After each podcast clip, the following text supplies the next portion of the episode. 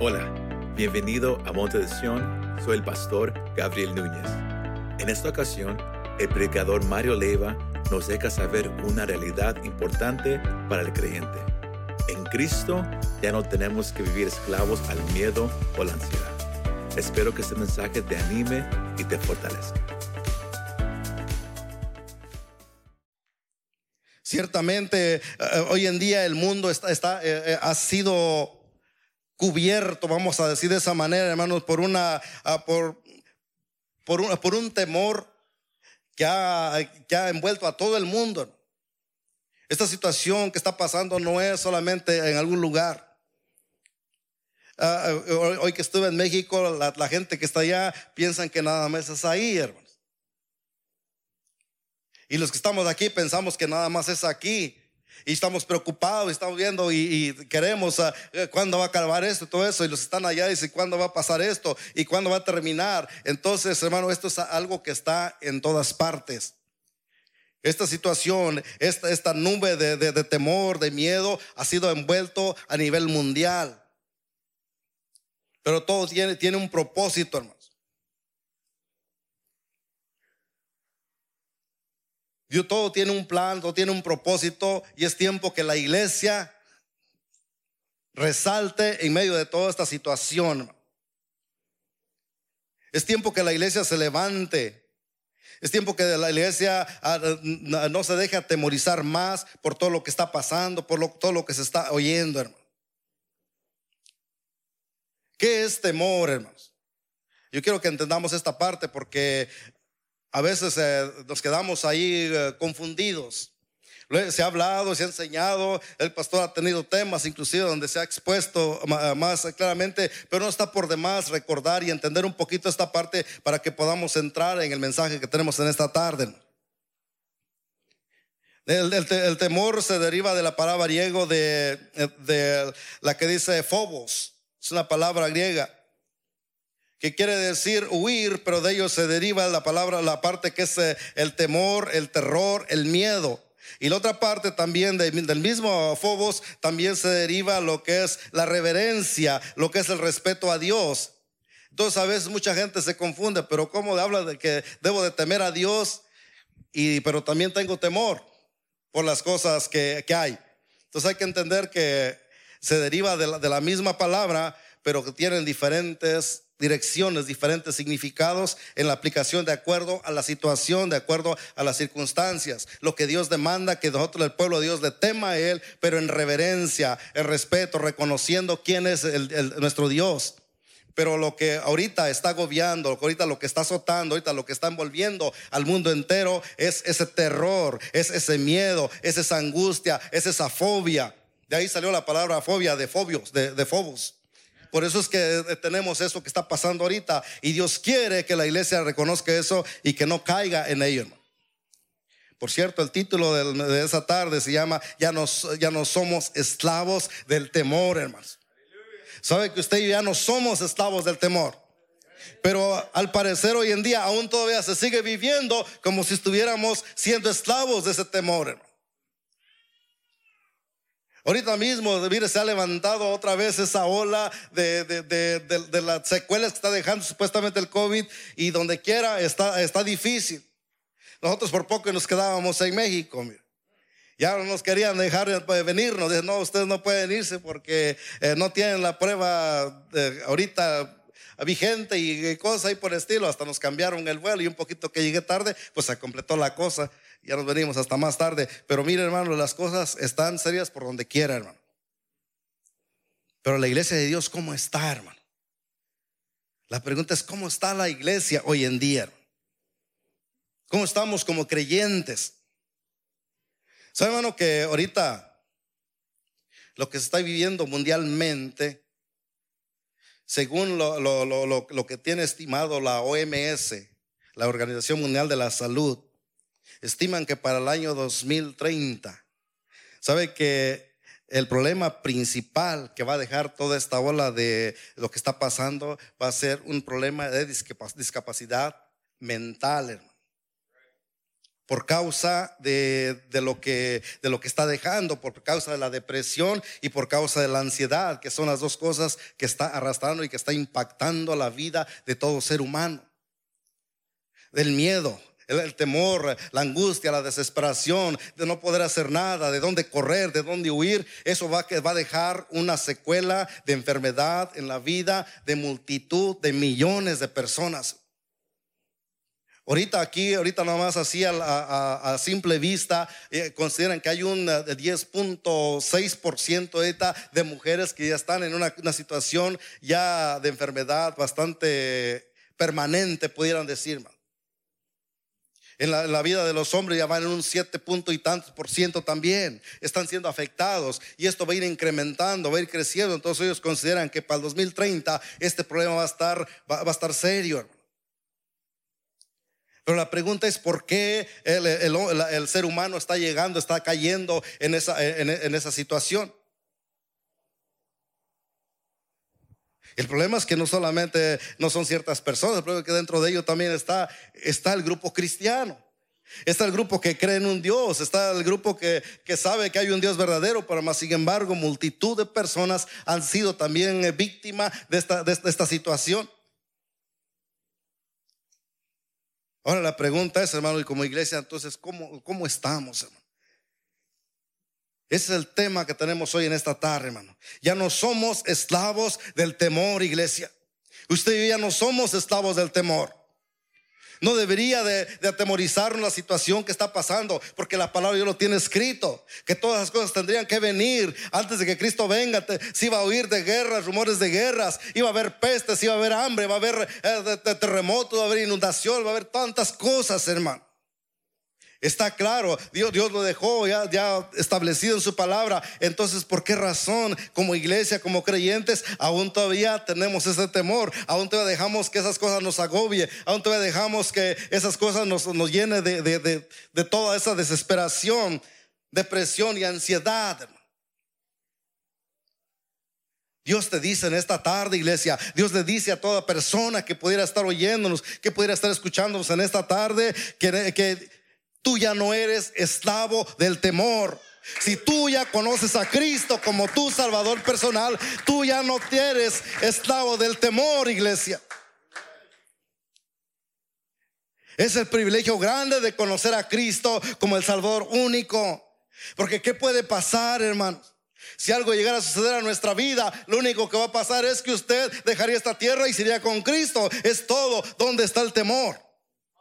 Pero sabe que como hombres, como seres humanos y como creyentes, como iglesia, lamentablemente, déjame decirle que nuestro enfoque y nuestro corazón está en las cosas terrenales. Es por esa la razón que el hombre no se puede despojar de eso y eso es lo que lo lleva a caer en este problema. Va a ser arrastrado por la depresión, va a ser arrastrado por la ansiedad y de aquí entre, en menos de seis años la vida del ser humano va a estar siendo parte de la estadística que está ya se está eh, la OMS, hermano.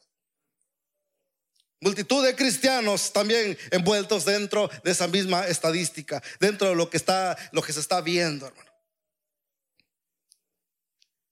¿Quedará Dios eso para la iglesia? No, hermanos. Pero la iglesia es quien tiene la decisión en sus manos, porque Cristo ya lo hizo todo, hermano. Lo que Cristo ofreció en la cruz del Calvario, la obra maravillosa, la obra de redentora que Cristo hizo, Él lo hizo con perfección para todo aquel que cree, hermano. Y si usted ha creído, entonces, ¿a dónde queda el temor? Ya no somos esclavos del temor, hermanos. Amén. ¿Alguien sabe lo que es depresión, hermanos? A veces escuchamos la palabra, pero a veces no, no entendemos lo que, lo, que, lo, que, lo, que, contiene, lo que es el significado. Y nomás brevemente, hermanos, depresión es una enfermedad o trastorno mental que se, que se caracterizaron por, por, una profunda tristeza, decaimiento, baja autoestima y pérdida de interés por todo, hermano. Eso es lo que es una, una depresión. Y la ansiedad, estado mental que se caracteriza por, un, por una gran inquietud, una intensa excitación y una extrema inseguridad. Esas son las dos cosas que todo lo que estamos viendo va a afectar en la vida mental de las personas. Tenemos la palabra de Dios y vamos a entrar a lo que es el mensaje en esta tarde, hermanos. Y podemos ver aquí en nuestras escrituras una, una historia que creo que yo mismo también compartido un mensaje aquí por este lado, pero siempre el enfoque ha sido prácticamente en la desobediencia de, de, de Saúl. Sabe que estaba leyendo, digo, Señor, aquí esta palabra hay algo más. Y quiero ahora en esta tarde, hermano, que vayamos y vamos a identificar un problema bastante principal, pudiéramos decir, de lo que pasó en, en esta historia, hermano.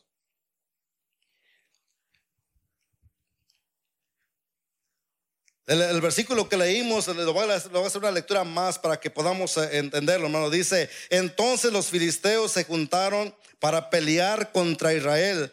Treinta mil carros, seis mil hombres de a caballo y pueblo numeroso como la arena que está en la orilla del mar. Y subieron y acamparon en Nimás al oriente de Betabén.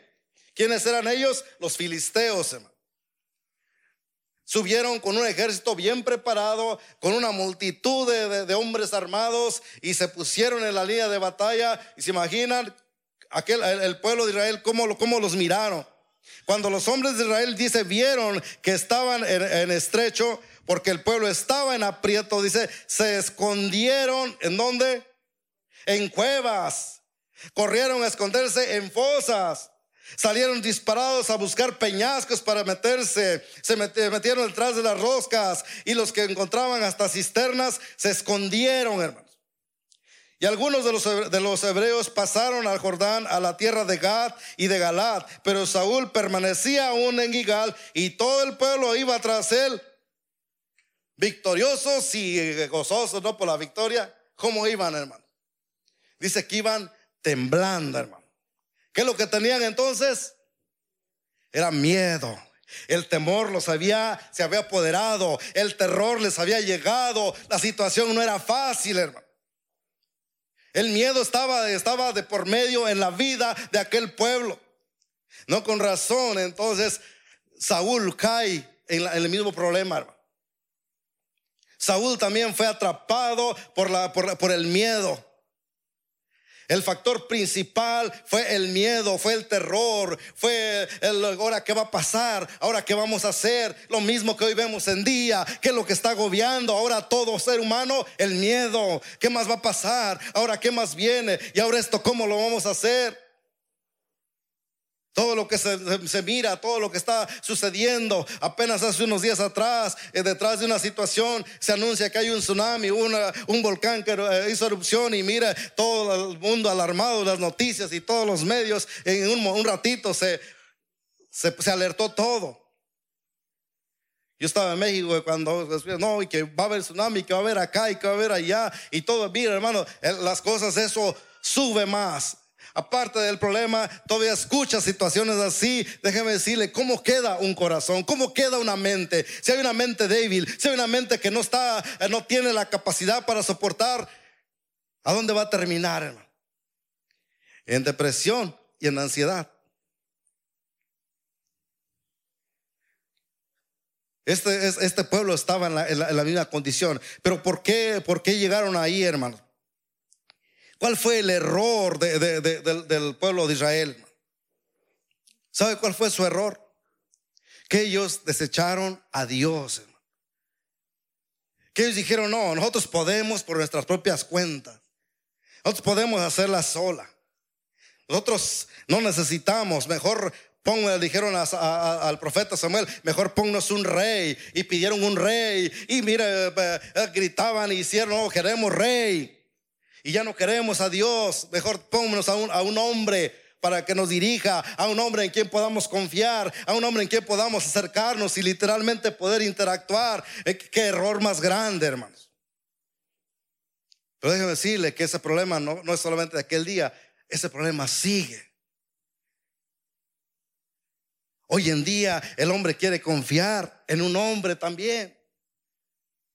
El hombre quiere, quiere tener a alguien en quien confiar, en alguien en quien puede ver. ¿Por qué? Porque como a Dios no lo vemos, como Dios no, ¿dónde está? Entonces dice, prefiero, preferimos mejor confiar en alguien a que sí sabemos que está ahí.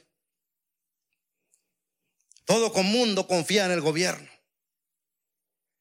Estaba en México y tuve la oportunidad de platicar con algunos allá y mire, todos se lo tiran al gobierno. Es que no ha hecho nada, es que no está haciendo nada, es que no puede. Díganme ustedes, es un hombre. ¿Qué puede hacer? Aquí tenemos también un, un, gobierno, presidente. ¿Qué puede hacer? Ellos están haciendo lo que está en su, en su alcance, en su capacidad y lo que supuestamente los eh, expertos le dicen. Y ellos vienen solamente lo que presentan y no les sale bien y ya se vieron mal y vuelven a rectificar y ya traen otra manera de presentar las cosas para poder de alguna manera calmar a la gente porque no pueden hacer nada, hermanos porque son hombres. Pero, miren, en aquel tiempo, aquel día que ellos dijeron, no, danos un rey. ¿Y dónde dice eso? Vean ahí en el, capítulo 10, hermano, versículos 19. Ahí mismo atrás, nada más unos, unos versículos atrás. Le dice Samuel, dice, pero vosotros habéis desechado hoy a vuestro Dios se está confrontando al pueblo. Que os guardó de todas vuestras aflicciones y angustias y habéis dicho, no, sino pon rey sobre nosotros. Ese era el pueblo de Israel. Desecharon al Dios poderoso. Aquel Dios que les había mostrado su grandeza, su poder, su, todo lo que él estuvo haciendo durante toda, toda la trayectoria. Y de repente dice, no, mejor ponnos a un rey. Es el error número uno que el, que el hombre ha cometido, hermano.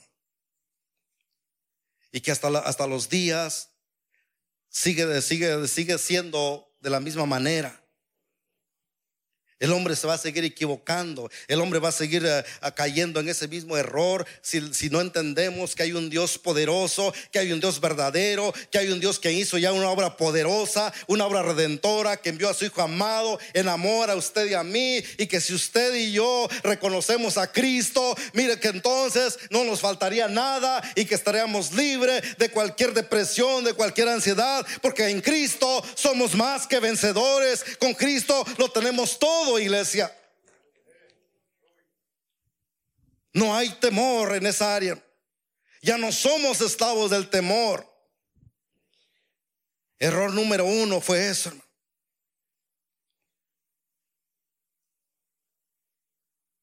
Se olvidaron lo que dice allá en Jeremías 17:5, hermano.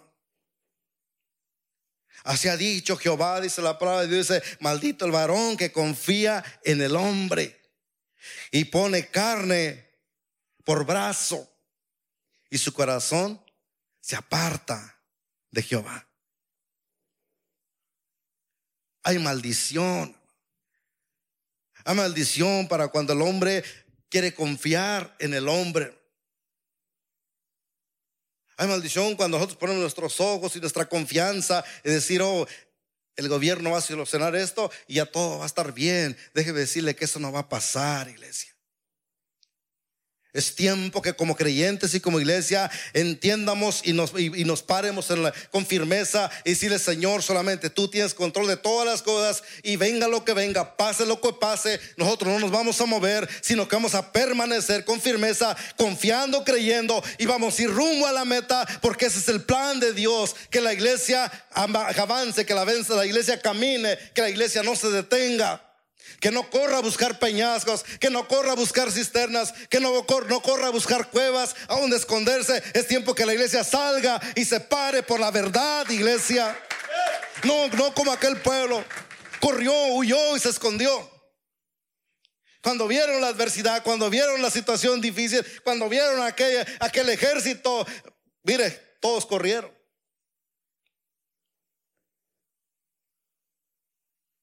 La iglesia no está para huir, hermano. La iglesia está para pararse como un guerrero, hermanos. ¿Sabe que usted y yo somos soldados de Cristo? ¿Cómo se mirará que el soldado de un ejército reconocido sale y huye y se esconde? ¿Dónde está, dónde está mi ejército? Escondido. Pues eso le pasó al pueblo de, al pueblo de Israel. Eso les pasó.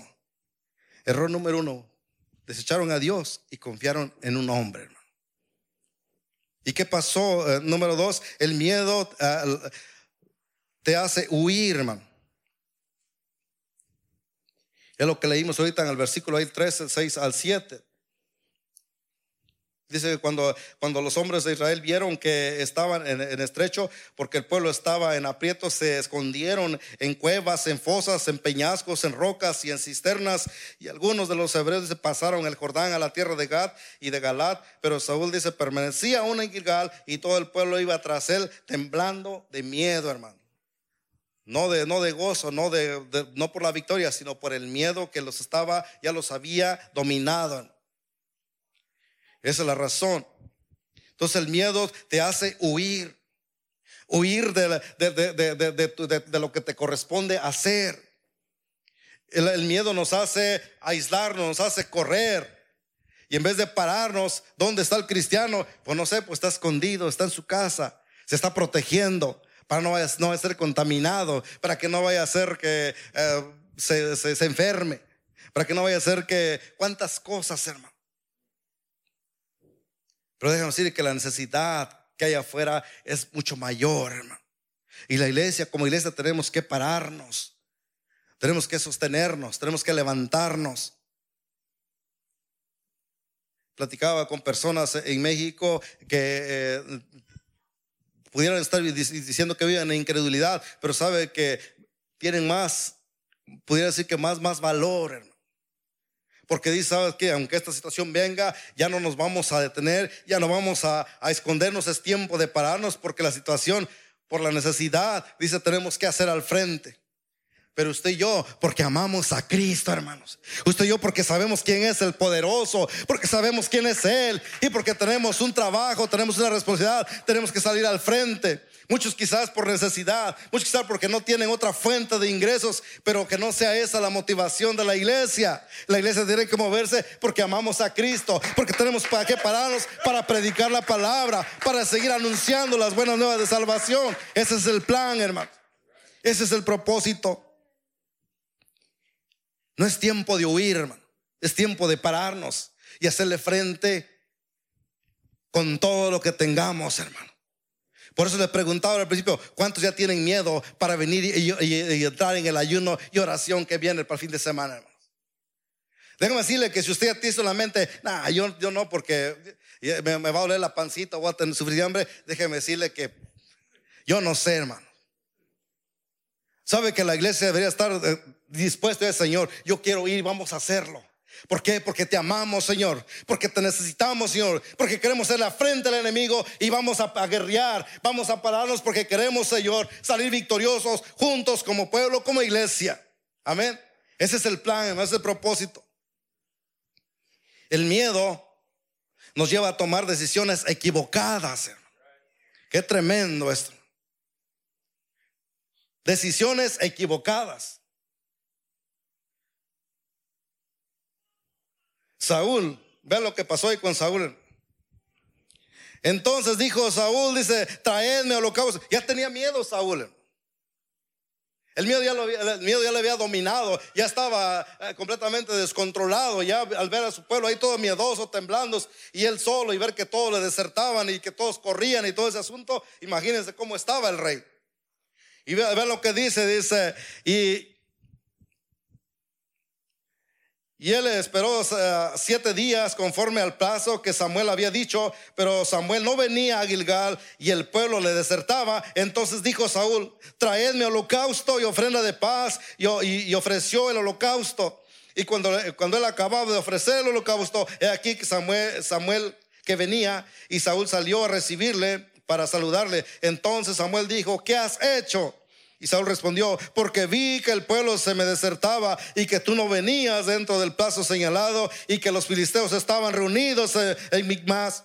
Me dije, ahora descenderán los filisteos contra mí a Gilgal y yo no he implorado el favor de Jehová. Me, me esforcé pues y ofrecí el holocausto. El miedo, por seguro, te va a llamar, te va a llevar a tomar decisiones equivocadas. por seguro, eso es lo que va a venir pasando. A lo mejor no. ¿Cuántos, se imaginan cuántos cristianos ahorita abandonaron el camino, hermano? ¿Cuántas iglesias decidieron cerrar sus puertas así, sabes que ya no lo vamos a abrir hasta que el gobierno nos diga? Hay iglesias que aún permanecen cerrados. Hay grupos eh, que dicen, no, pues hasta que, hasta que esta situación se termine, entonces ya regresamos. Decisiones equivocadas, hermano. vidas dentro de nosotros mismos como familia, tal vez familia dice, no, no vamos hasta que, hasta que la situación se, se, componga, porque ahí hay mucha gente estamos, estamos todos unidos, mejor ya que pase, regresamos a la iglesia, decisiones equivocadas, decisiones que van a tener consecuencias en la vida. Déjenme decirle que un día, dos días, nomás no nos aparecemos y eh, se empieza uno a, decaer, empieza uno a enfriarse. Ahora se imagina que pasa un año, que pasan dos años. Es, eh, es, es fatal lo que pudiera traer en consecuencias. Tomar decisiones equivocadas. Saúl pensó, pues, ¿ahora qué hago? El miedo me está, me está, me está atrapando. Yo tengo que hacer algo. No tenía la, libertad, no tenía, nunca se le dio esa orden y vino y ofreció holocausto y después la consecuencia fue bastante devastadora porque le quitaron el reino. Dios lo destituyó, sabes que no, vas, a ser más rey. Pagó las consecuencias. Hay consecuencias en una actitud cuando hay miedo, cuando nos dejamos llevar por el temor, por la angustia, por la fobia, por todo lo que, lo que encierra esa parte, hermano. Yo quiero decirte en esta tarde, iglesia, que el libro de Proverbios capítulo 14, 26 dice, en el temor. Escúchame esta palabra, dice, en el temor de Jehová está la fuerte confianza. En él confiaré. En el temor de Jehová está la fuerte confianza y esperanza, dice, tienen sus hijos, hermano. En el temor de Jehová está nuestra confianza, iglesia. No podemos nosotros vivir bajo, el temor, porque ya no somos esclavos del temor. Díganme esta, digan esta tarde, ya no soy esclavo del temor. Dígalo con fe, hermanos. Ya no soy esclavo del temor. Mi confianza es Jehová. Tu confianza es Jehová. La confianza de la iglesia es Jehová. La confianza de aquel que está en, temor ahorita, diga yo, mi confianza eres tú, Señor, eres tú, Jehová. Él es nuestra fuerte confianza, hermanos. No podemos vivir entonces atemorizados, no podemos seguir escondiendo, no podemos seguir dejándonos llevar por las cosas que este mundo está arrastrando. Es tiempo de pararnos en la, en la brecha. Y si en el camino y por las circunstancias nuestra vida llegase a terminar, hermanos, déjeme decirle que usted ha ganado, iglesia. Porque usted se, si termina, terminó, pero en la línea de batalla, hermano. Sabe que a veces vemos, ¿no? Allá a Pablo que cuando dice, no, para mí el vivir es Cristo y, y morir para mí es ganancia. Y mire, lo recitamos y se oye muy bonito, ¿no? Pero cuando estamos aquí y vemos las circunstancias, ¿por qué se nos olvida esa palabra, hermano? ¿Cuándo vamos a tomar esa palabra en nuestra, en nuestra vida y decir, Señor, yo tomo esa palabra y yo me paro como aquel siervo tuyo y Señor, si para mí el vivir es Cristo, el morir sería, ganancia, hermano. Sabe que cuando entramos en esa mentalidad, usted va a ver las cosas de otra manera, iglesia. Y usted ya no va a vivir bajo el temor, ya no vamos a vivir angustiados, ya no vamos a vivir preocupados, ya no vamos a vivir ahora qué más viene, y ahora dónde me escondo, y ahora voy o no voy, salgo o no salgo todo eso va a terminar en ti. ¿Por qué? Porque tú vas a estar confiado en aquel que vive y reina para siempre. En el temor de Jehová está la fuerte confianza y esperanza tendrán sus hijos, iglesia. Tú eres hijo de Dios, iglesia. Tú eres hijo de Dios. Si tú has creído en Cristo, tú eres un hijo de Dios.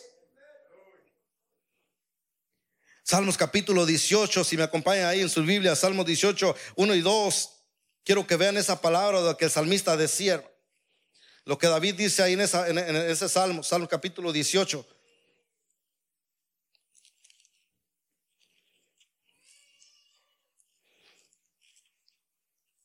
Versículos 1 y 2, vean lo que dice ahí la palabra. Y quiero que noten esta palabra, la primera palabra, porque ahí, hermano, está el punto clave de, este mensaje en esta noche. Dice, te amo. ¿Cómo dice, hermanos? Te amo, oh Jehová. ¿Y qué más dice? Fortaleza mía. ¿Y qué más dice, hermanos? Jehová, dice, roca mía y castillo mío. ¿Y quién? Y mi liber- libertador. Mi Di- Dios mío, fortaleza mía. En él confiaré, mi escudo y la fuerza de mi salvación. Mi alto refugio. Eso decía el salmista, hermanos. Pero quiero que noten la primera palabra que dice al principio del versículo 1. Dice, te amo. ¿Cómo dice, hermanos? Te amo. Ahí está la clave de toda iglesia. Ahí está la clave de todo lo que la iglesia necesita, hermanos. Le pregunto en esta tarde, ¿usted ama al Señor, iglesia? No, de verdad, ¿usted ama al Señor? ¿Ama a Cristo, iglesia? ¿Usted ama a su Dios? ¿Usted ama a su libertador? ¿Usted ama a quien estuvo dispuesto a dar su vida en la cruz del Calvario por usted y por mí? ¿Cómo es ese amor, hermano? ¿Cómo es ese amor que usted tiene hacia Él? Porque ahí está todo, hermanos. El amor es la clave para todo temor, hermanos. Quiero que vayan a primera de Juan capítulo 4, 18. Primera de Juan 4, 18. Y dice así la palabra de Dios.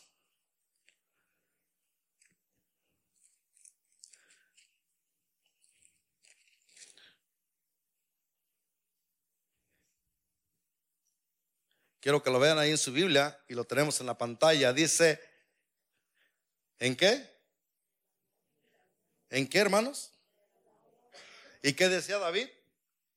Te amo. ¿Y qué dice aquí? En el amor no hay qué cosa, hermanos. Gloria a Dios, hermano. En el amor no hay temor, sino que el perfecto amor, ¿qué cosa? Echa fuera el temor, porque el temor lleva en sí castigo, de donde el que teme no ha sido perfeccionado en el amor, iglesia. El amor. En el amor no hay temor, sino que ese perfecto amor echa fuera todo temor, iglesia. ¿Y quién es esa perfección de amor? Quiero que vean ahora el versículo, el versículo 10, hermano, ahí mismo. En esto consiste el amor, dice aquí eh, Juan, hermano. En, eh, no en que nosotros hayamos amado a Dios, sino en que Él nos amó a nosotros y envió a su Hijo en propiciación por nuestros pecados. Y versículo 15 dice, todo aquel que confiese que Jesús es el Hijo de Dios, Dios permanece en él y él en Dios. Y nosotros hemos conocido y creído eh, el amor que Dios tiene para con nosotros. Dios es amor y el que permanece en amor, permanece en Dios y Dios en él. Esa es la palabra de Dios, iglesia. ¿Cómo podemos nosotros entonces eh, quitar ese temor de nuestra vida? El día cuando usted y yo entendamos que es solamente el perfecto amor la que va a hacer que esto fluya y ya no vivimos bajo la, la- opresión del temor. Ya no somos esclavos del temor, sino ahora somos qué? Hijos de Dios, hermanos. Y como hijos de Dios, ¿qué cosa usted va a temer, iglesia? ¿Qué vamos a temer? ¿Qué es lo que lo va a apartar de- de caminar con el Señor? ¿Qué cosa nos pudiera detener, hermanos? Quiero que vean cómo lo, que- lo que, eh, Pablo presentó en Romanos capítulo 8, versículo 31, y con esto vamos a, a concluir, hermanos. Romanos capítulo 8, versículos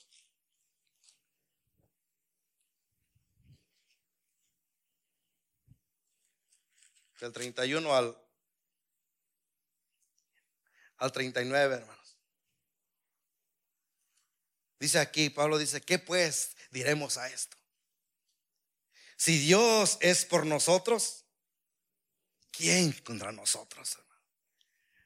Un texto muy conocido, muy recitado, pero que cuando la mera hora de, de, la, de, la, de ponerlo en prueba o de ponerlo en práctica, se nos olvida el texto.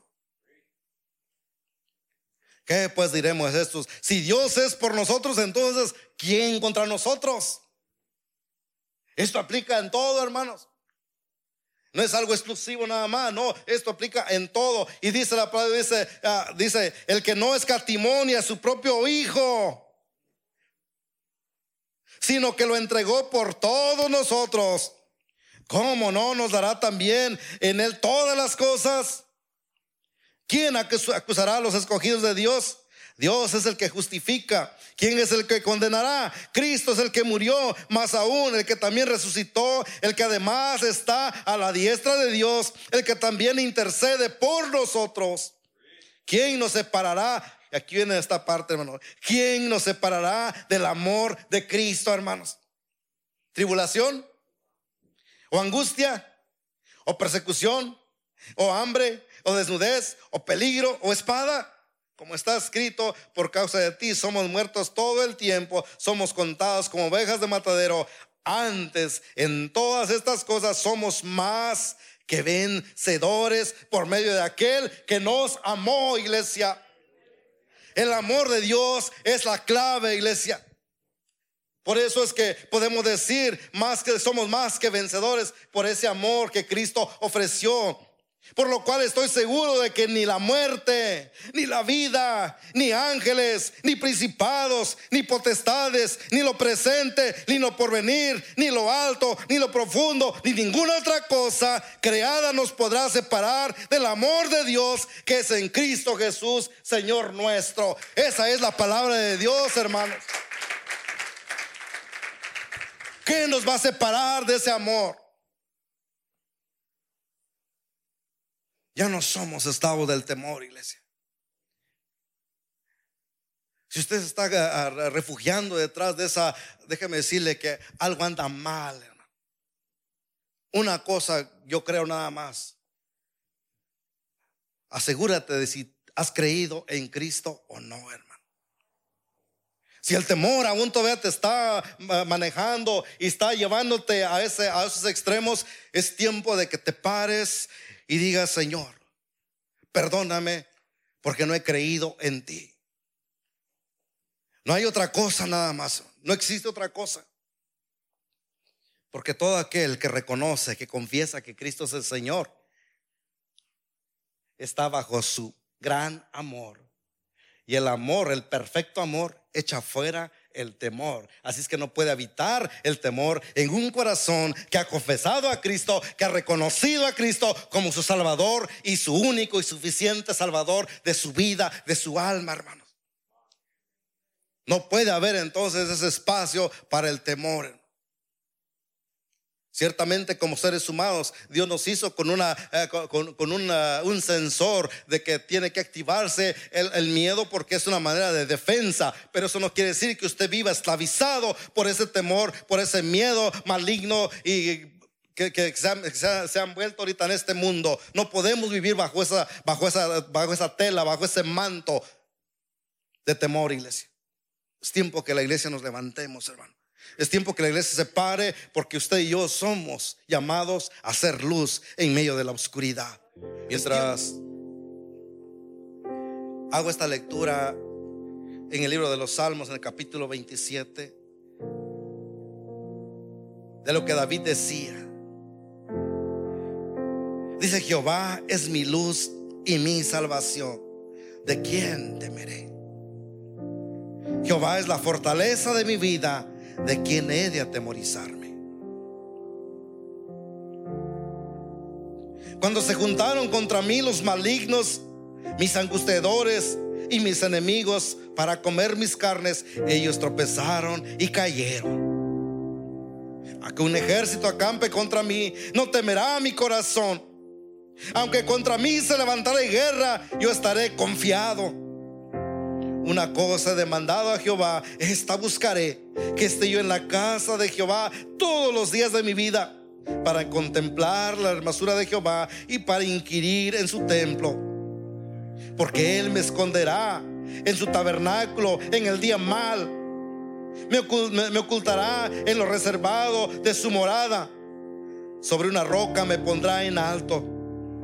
Luego levantará mi cabeza sobre mis enemigos que me rodean. Y yo sacrificaré en su tabernáculo sacrificio de júbilo. Cantaré y entonaré alabanza a Jehová. Gloria a Dios, hermano. Esa es la victoria del creyente. Esa es la victoria de aquel que confía. Esa es la palabra que debe estar en los labios de la iglesia, de aquel que ha confiado en Cristo Jesús, del que ha reconocido a Cristo como su Salvador. Porque usted y yo somos más que vencedores, iglesia. Muchas gracias por escuchar este mensaje. Si te gustó este mensaje y te gustaría ayudar a apoyar nuestro ministerio, compártelo con tus amigos y familiares. Para conocer más de lo que Dios está haciendo aquí en Monte de Sion, visítanos montedesion.com. Gracias y nos vemos la próxima vez.